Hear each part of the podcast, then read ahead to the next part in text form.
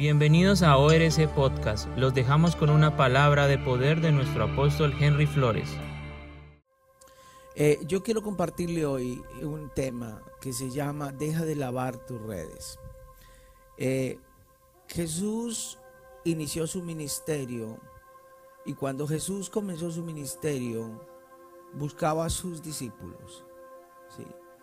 Y, y en medio de una gran multitud, en medio de esas grandes multitudes que seguían a Jesús, Jesús escogió los más ocupados, los más ordinarios, los más pecadores. Pero si miras la vida de cada uno de ellos, no es solo eso. Si miras la vida de cada uno de ellos, ellos estaban frustrados en, los que, en lo que estaban haciendo. Ellos no tenían sus metas cumplidas. El propósito para cual sus vidas no se había cumplido. Vamos a ir a Lucas capítulo 5. Lucas capítulo 5, versículo del 1 al 10. Amén. Lucas 5, verso 1. Cierto día, mientras Jesús predicaba a la orilla del, del, mar de Galilea, grandes multitudes se abalanzaban sobre él para escuchar la palabra de Dios. Jesús notó dos barcas vacías en la orilla, porque los, los pescadores las habían dejado mientras lavaban sus redes.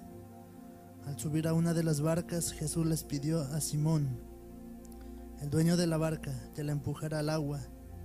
Luego se sentó en la barca y desde allí enseñaba a las multitudes. Cuando terminó de hablar, le dijo Simón, ahora ve a las aguas más profundas y echa tus redes para pescar. Verso 5. Maestro, respondió Simón, hemos trabajado mucho durante toda la noche y no hemos pescado nada pero si tú lo dices, echaré las redes nuevamente. Y esta vez las redes se llenaron de tantos peces que comenzaron a romperse. Un grito de auxilio atrajo a los compañeros de la otra barca, y pronto las dos barcas estaban llenas de peces y a punto de hundirse.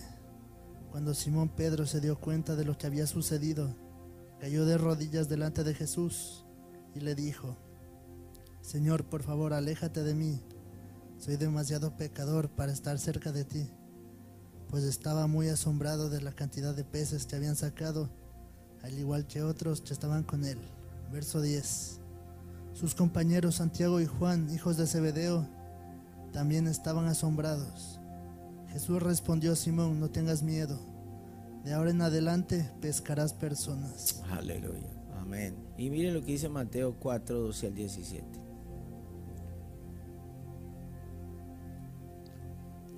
Amén. Mateo 4:12. Cuando Jesús oyó que habían arrestado a Juan, salió de Judea y regresó a Galilea. Primero fue a Nazaret, luego salió de ahí y siguió a Capernaum, junto al mar de Galilea, en la región de Zabulón y Neftalí.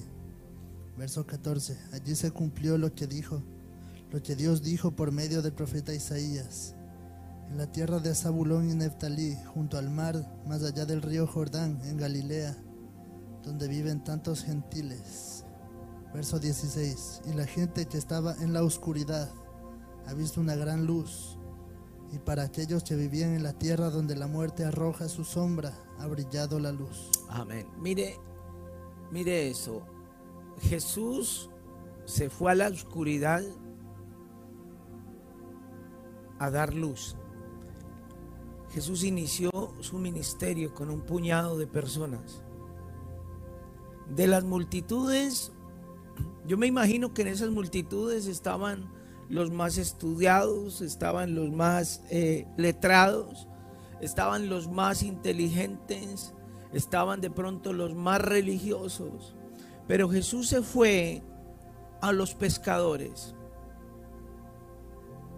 se fue a los recaudadores, se fue a los cananistas, a los guerrilleros de la época, a los recaudadores de impuestos.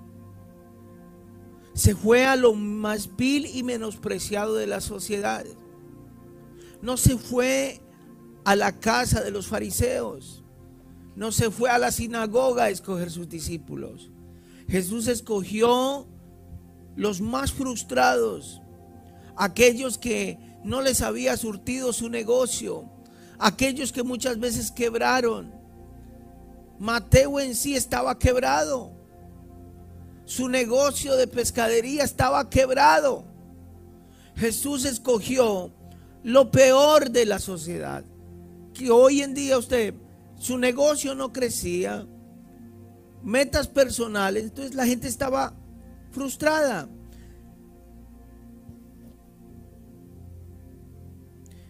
Hoy en día el ser humano no está conforme, estamos frustrados, no somos felices. La gente sufre porque dentro de sus metas del ser humano no se han cumplido. Ahorita, ¿cuántos negocios cerraron con la pandemia? Gloria a Dios Australia, aleluya, gloria a Dios Australia. Dios ha cumplido su palabra en esta ciudad que nos dio desde el año pasado y desde enero. Otra vez Melbourne eh, está en lockdown, están en lockdown en otros estados. Pero gloria a Dios, aquí estamos bien. Pero todo Sudamérica y muchos países cerraron miles y miles de empresas. Miles de familias perdieron sus mortgages. Miles de familias perdieron lo que tenían por una pandemia, porque perdieron sus trabajos. Sus proyectos no se cumplieron, sus sueños no se han cumplido con éxito. Ha sido un año duro. La gente sale a protestar en contra de los gobiernos. El hombre no puede suplir lo que Dios puede suplir. El gobierno no puede sanar una pandemia. Puede aliviar el dolor, pero no sanar una pandemia. Lo peor es que vemos cristianos frustrados, cristianos dando círculos en sus metas, sus proyectos de vida, no saben el propósito y como andan en su vida, han querido servir a Dios y así mismo eh, vienen a servir a Dios, pero se retraen, vuelven y vuelven y no nunca le sirven a Dios. Entonces, mire, si miramos Lucas capítulo 5, versículo 2, mire lo que dice la palabra. Lucas 5, 2. Amén. Lucas 5.2. Jesús notó dos barcas vacías en la orilla, porque los pescadores las habían dejado mientras lavaban sus redes. Entonces, debes de estar seguro que cuando Jesús se acercó a tu barca, ¿sabe cuál es la barca? Nuestra vida. La barca representa nuestra vida. Cuando Jesús se acercó a nuestra barca, estaba sin fruto. Eh, el pescador usa su barca para pescar, ¿cierto? ¿Dónde trae el fruto de su trabajo? En la barca. Cuando nos encontró, cuando nos buscó, es porque Él ha tenido un propósito para nuestras vidas, desde el principio. Dice la Biblia que Dios, que, el Padre, sabe nuestro propósito desde antes de nacer. El propósito es poderoso desde el principio no es una casualidad que Él haya venido a nosotros. Nosotros no buscamos a Dios. Perdóneme que le diga, pero usted no buscó a Dios. Usted no buscó este canal. Usted no está viendo esta palabra porque, porque usted quiso. Fue porque Dios lo está buscando. Porque Dios nos ha buscado toda la vida. Porque nada es una casualidad. No es casualidad. No es casualidad que estés esta madrugada escuchando esta palabra. Que hayas prendido la internet que hayas pasado por este canal. No es una casualidad. ¿sí? Eh, eh, la gente piensa que es una casualidad. No, no es una casualidad, porque cuando Dios se acercó a nosotros, Él nos buscó a nosotros. Él miró que estábamos frustrados, Él miró que estábamos con cargas. Entonces, mire lo que dice. Lo primero que vemos en el versículo 5 y 6 es siga leyendo, por favor, el versículo 3. Amén, versículo 3. Al subir una a una de estas barcas, Jesús le pidió a Simón. No, espere, versículo 2, perdón. Versículo, 2. Jesús notó dos barcas vacías en la orilla porque los pescadores las habían dejado mientras lavaban sus redes. Ok, ¿lavaban qué? Pero a mí la palabra me está diciendo que no habían pescado toda la noche. Marcos 1.16. Marcos 1.16.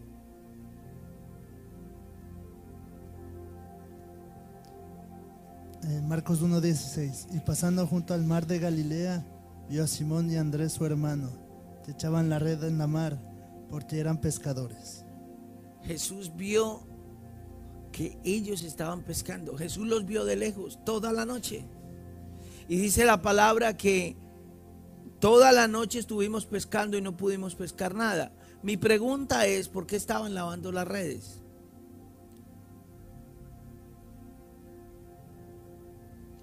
¿Por qué estaban lavando las redes si no habían pescado nada? Y, lo otro que yo veo es que las redes estaban podridas. Mire que cuando, cuando cogen la gran cantidad de peces, dice que se rompía. ¿Por qué? Porque estaba rota, estaba dañada, estaba vieja. Porque lo intentamos con Dios. Porque no lo hemos intentado con Dios. Cuando nosotros, a ver, cuando nosotros lo intentamos en nuestras fuerzas, nosotros nos desgastamos nos ponemos viejos, se agotan nuestras fuerzas. Entonces la frustración va a producir cansancio, va a producir que lo hagamos en nuestras fuerzas. ¿Sí? Y dice el versículo 6 que la red se rompía. ¿Por qué? Porque lo intentamos en nuestras fuerzas, en nuestros tiempos. Damos lo cojo, lo manco, lo ciego. No damos la excelencia. Y toda nuestra vida se ha usado, hemos usado las redes dañadas, las viejas y las podridas. Algo que solamente Dios y el Espíritu Santo lo puede renovar. ¿Sí? Entonces yo me preguntaba por qué ellos lavaban sus redes. ¿Por qué ellos estaban invirtiendo tiempo en unas redes viejas, podridas y donde no habían pescado absolutamente nada. Toda la noche pescaron fueron a pescar y no cogieron ni un pez. Pero mire el versículo 5, la promesa que Jesús y lo que Jesús le dice a Pedro. En versículo 5, maestro respondió Simón, hemos trabajado durante toda la noche. Imagine, toda la noche. Y no hemos pescado nada. Ok, si tú lo dices. Trabajaron de sol a sol, madrugaron a las 5 de la mañana, llegaban a las a las 10 de la noche y seguían con la misma deuda, seguían con la misma carga, seguían con los mismos problemas, no se podía pagar el colegio, no había para pagar la renta, no había para pagar el mortgage, no había para pagar el carro, el trabajo no estaba bien, no, no rendía el dinero. Estaban frustrados. Yo me imagino que cogieron las redes pero con rabia, con desespero. Ahora, ¿qué vamos a hacer? Ahora, ¿cómo vamos a sostener la familia? Y Pedro, que era bueno para hacer hijos, tenía la unción de Jason. Toda la noche habían pescado. Toda la noche habían pescado. Y no habían podido coger nada. Entonces estaban frustrados. Pero miren lo que Jesús le dice. Miren lo que Jesús le dice. Entonces, de aquí en adelante vamos a aprender cómo Jesús sacó a esa gente frustrada y cómo le dio un propósito.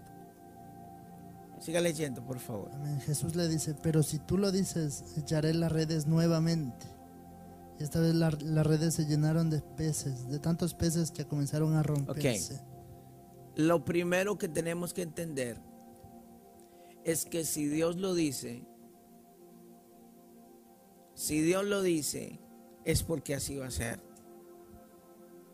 Para quitar nuestra frustración y darle un propósito a nuestra vida, lo primero que tenemos que entender es que lo que diga Dios es el sí y el amén. Pero si tú lo dices, ¿sí? Y mire, y sigamos leyendo lo que pasó.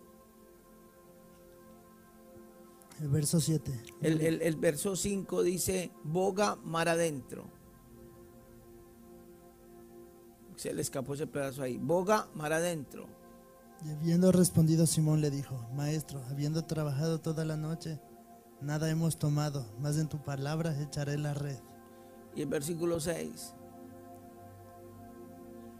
Y habiéndolo hecho, encerraron gran multitud de pescado, que su red se rompía.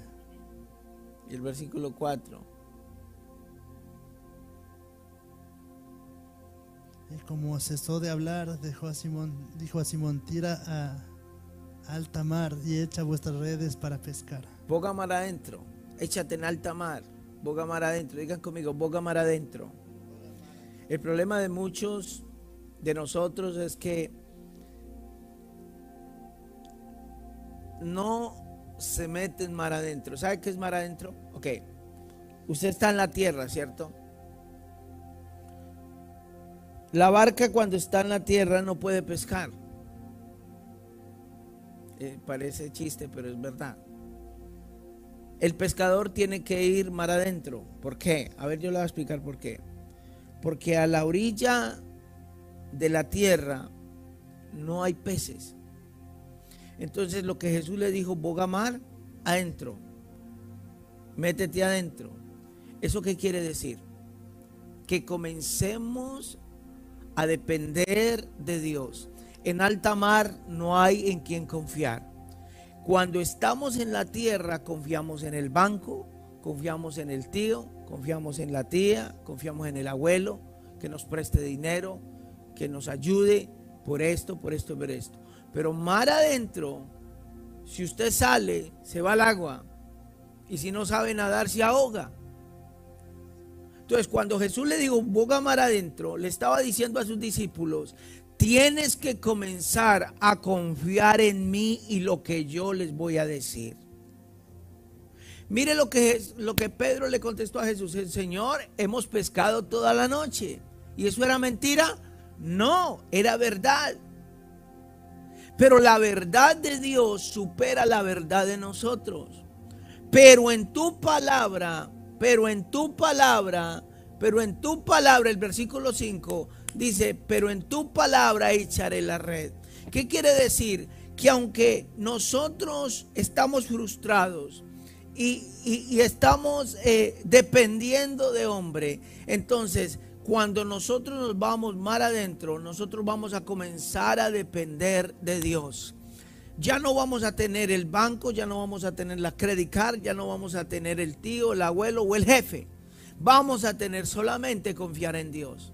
Y eso es lo que ha pasado con tanto problema que hay en el mundo ahora.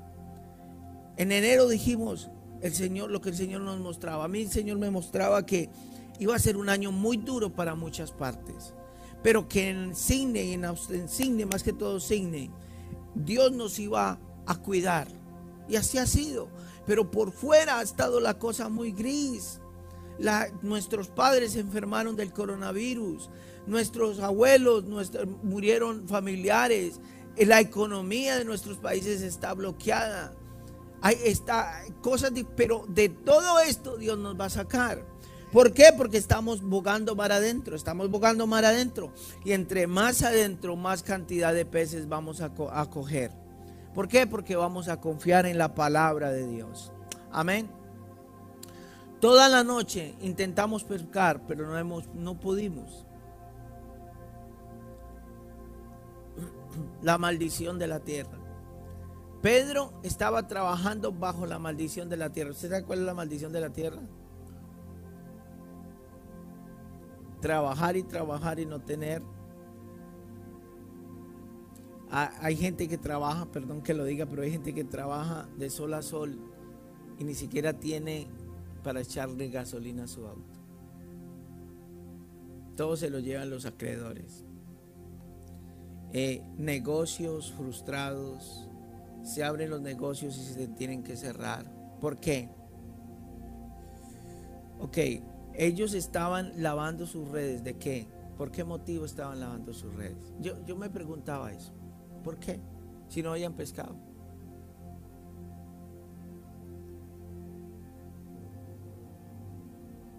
¿Cuál es tu actitud?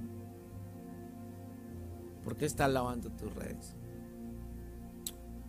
Eh, mañana voy a terminar este, este devocional y, y, te quiero, quiero invitarte a que escuches nuestros devocionales, todas las palabras, predicaciones que están en Oceanía Revival TV.